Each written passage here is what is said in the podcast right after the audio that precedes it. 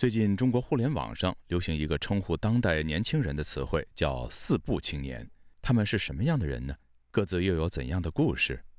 年轻人选择“四不”对中国社会又意味着什么呢？请听本台记者凯迪的采访报道。我是“四不青年”。不搞对象，不结婚，不买房，不要孩子。现在的恋爱成本太高了，所有的态度和诚意都得用钱来积累。也不是说我不努力啊，因为努力没有结果。现在内卷那么严重，比较无奈吧。更多的是，我最大的父爱就是不是会让我的孩子来到这个世界。刚才您听到的这段出现在中国社媒平台上的陈述，被网友们广泛转发，其中提到的“四不青年”已成为新的网络流行语。在本台针对这一话题在推特上进行的调查中，不少网友坦诚：“我就是四不青年。”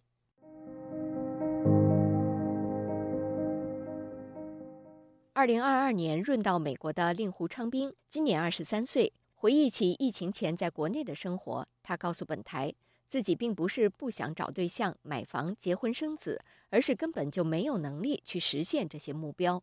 像我在国内的时候，如果说我要去交女朋友，那我是没有时间的，因为我要上班，从早上八点钟可以上到晚上十点钟，有时候上上到十一二点，每个月休息时间又少，上班的工资其实也不是很高嘛，所以说也没有什么经济能力去消费，去跟朋友出去玩啊之类的。那没有朋友就没有社交嘛，没社交就没有后续的那些东西嘛。至于说房子，那就根本不想的。初中没毕业的令狐昌兵来自贵州，十四岁就离开家乡，曾在浙江温州、山东青岛以及云南等多个城市打工谋生。在他看来，四不青年并不是哪里都有，外来人口少的地区相对就很少。比如他的家乡属于中小城市，很多年轻人十八岁就结婚成家，房子也不是问题。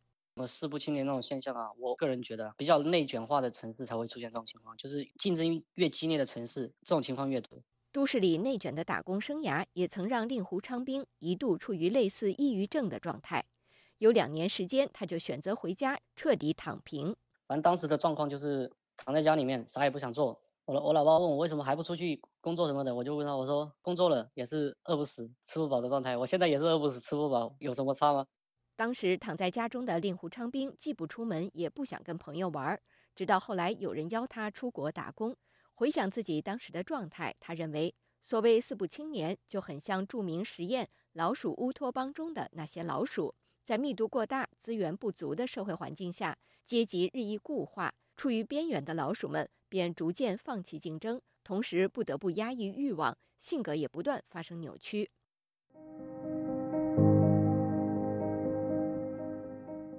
除了“四不青年”，中国还有一个网络流行语来形容年轻人的不同生存状态，叫做“卷躺润现”。所谓“卷”，就是内卷，人与人之间激烈竞争。躺就是躺平，即一种放弃心态，什么都不做；润就是离开中国，移民国外；而现则是借用张献忠屠杀蜀人的故事，指无差别的袭击别人，以宣泄心中怨恨感的行为。其中，卷躺润也被认为是中国九零后和零零后的年轻人对于未来发展的三种选择。而令狐昌兵的经历似乎正是这种卷躺润的典型代表。不过，毕竟能够成功润出的中国年轻人还是少数，大多数人不得不留在国内，或卷或躺。而四不青年的选择正反映出这种躺平的状态。过去三年，中国在疫情风控下，经济增速几乎降至近半世纪以来的最低水平，而城镇青年人的失业率也创历史新高。选择四不的情绪也随之在不断积累，并在疫情期间集中爆发，成为一种无声而又绝望的反抗。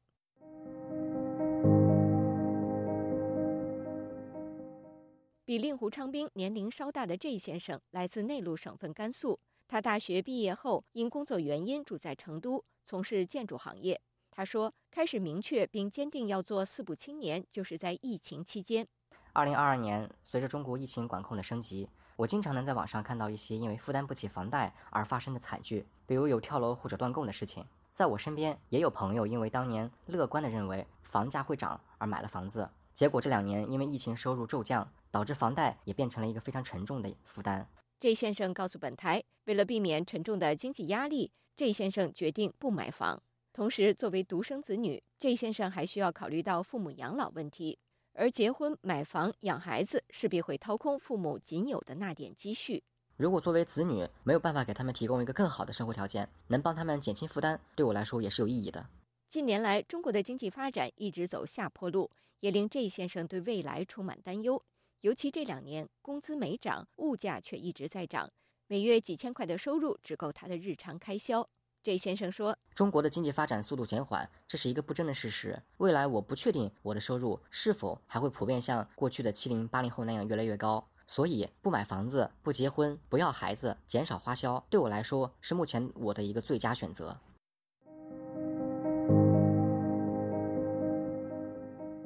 本台在调查过程中发现，中国的四部青年其实来自于不同的社会背景和阶层，在各方面的竞争压力不断加大之下，他们都不约而同地选择了这种四大皆空的生活方式，其中不乏很多条件优秀的海归。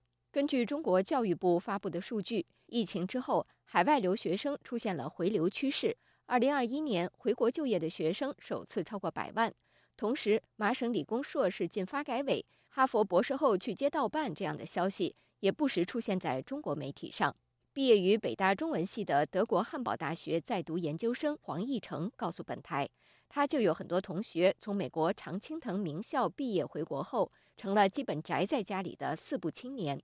虽然有出色的教育背景，但在中国经济滑坡、失业率高企的内卷环境下，他们也很难找到自己的位置。确实，中国年轻人现在看不到希望，看不到未来。我们可以看到，就习近平在这种统治，就说中国整个现在的，不管是政治还是经济的重要的这些位置，都是这些五零后所占据的啊。即使是六零后都没有什么空间，更何况七零后、八零后、九零后。没有我的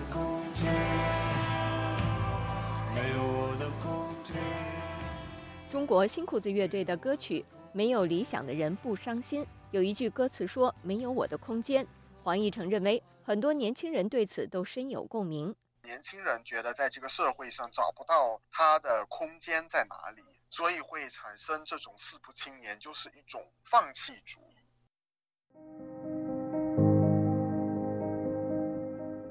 比起宅在家里的小海龟，三十出头的威先生算是成功人士。海归后，他就在广州、深圳等地从事金融业，朋友圈、同学圈也都是社会的中上层。但威先生告诉本台，即便如此，他们中选择四步的人也比比皆是。啊，第一，他们的自己的经济能力来讲，就是觉得已经足够了，给自己足够体面的生活。第二，他们接触的、看到的东西太多，所以可能对婚姻这一个就可能有一些落差感。据中国民政部二零二二年统计显示，中国结婚人数连续八年下降，到二零二一年度，结婚人数低于八百万，成为三十六年来有相关数据统计的最低水平。其中，超过三十岁结婚者占比近一半，也创下新高。威先生说，金融业者接触到的客户群体都比较复杂，也让他们更多的看到结婚并不等于幸福。做生意的人在中国大部分是什么的一种状态？其实很多人都知道，对不对？那那吃饭啊，吃完饭以后去哪儿，对吧？唱完歌以后去哪儿？除了对婚姻的负面看法较多，要在广州、深圳这样的大都市结婚、买房也是相当大的开支。即使是威先生这种阶层的人，也需要审慎权衡。他说：“包括我自己身边的人，你哪怕说平均月薪一两万，也要看着花。除非是家里能够提供非常大的支持，其实他们是压根就暂时没有结婚这个打算的。”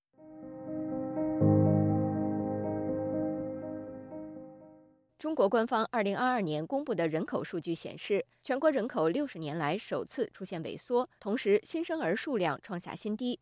虽然各地政府早已发布“三孩”等一系列鼓励年轻人生育的政策，但效果不彰。中国的社会环境真的已恶化到无法生孩子的地步了吗？上海封控期间，曾有年轻人为抵抗不合理的隔离检疫政策而悲怆地喊出：“这是我们最后一代。”这一时代呼声引发舆论共鸣。显然，除了生存压力，年轻人选择不生小孩还有更多方面考量。来自山东大学即将毕业的程先生就直言。让孩子经历他所经历的人生是有些残忍的。以下由我的同事代读：每个生命都应该在更幸福的环境中成长。我无法想象让孩子也去像我曾经的那样，不得不熬夜做习题、参加考试，甚至去做辛苦的工作。本文之前提到的这先生也认为，中国的教育太过功利性，让孩子有很大压力。同时，成年人的生活压力也很大，没有太多时间照顾家庭、陪伴孩子。他在青春期时就曾是一名留守儿童，这也决定他不想要孩子。此外，这先生还有更多方面担忧。二零二二年，我记得有一个新闻是北京的一个社区主任说，孩子就是一个人的软肋，这点让我当时十分震惊，因为这件事情展示了中国政府对于人权的漠视。所以我并不想一个生命变成我的软肋。同时，之前有过红黄蓝幼儿园事件、胡鑫宇案件，让我对中国社会的这个信任度降得很低，所以我也不要孩子。自称为“四不中年”的广州曹女士属于政治意见者。她表示，选择不要小孩的原因，一方面是因为不想结婚，但同时也有对中国洗脑式教育的担忧。以下由我的同事代读：假设我作为一个单身人士，可以领养小朋友。根据平时和同事交流得知，现在所谓国防教育已经安排到幼儿园，儿童也要做一定程度的军训。要抵抗这种教育，作为家长要非常费神，而不管不顾就大概率养出了一只小战狼。不如还是不养好了。出于安全原因，本文中的 J 先生、V 先生、程先生和陶女士皆为化名。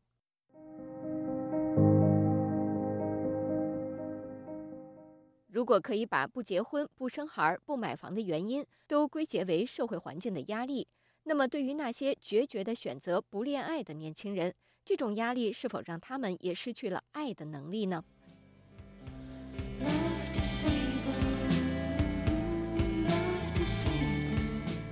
黄义成认为，香港的 My Little Airport 乐队的歌曲《爱情 Disabled》正是描述现在这种年轻人的处境。就这个歌当中，就是说到他在一个完全没有希望的一个社会当中，他感觉到自己在爱情这个方面是一个残疾人，他没有能力去爱，就像有些残疾人没有能力去听、没有能力去看一样。因为我认为爱情。它永远是跟希望有联系的，就是说，当我们对生活没有希望的时候，我们也会没有能力去爱别人，没有心力去爱人。My Little Airport 乐队后来又写了一首歌曲《宅女上街吧》。曾参与过白纸运动的黄义成说，歌曲表现出这些对生活没有要求、对爱情也没有要求的人，最后善变成了社运青年。事实上，我在网上看到很多的上海乌鲁木齐中路的这个示威者，很多人在示威现场找到自己的对象，这是很浪漫的事情。在德国这里，我也遇到这样的人，因为当你在白纸运动的时候，你找到了你生活的一个希望。当你的生活有希望的时候，你就会很自然的去寻找爱情，因为年轻人嘛，当然对爱情是有希望的。在黄毅成看来，四不青年实际是一种放弃主义，也是一种去政治化的政治。不过，他认为四不只是在时代转换过程中给年轻人提供的一个缝隙，是不可持续的事情。我是认为，共产党不可能长期允许年轻人。是以这样的一种方式来生存，他肯定会用一些方法来逼年轻人去为他所想要的这种中华民族伟大复兴去当炮灰的。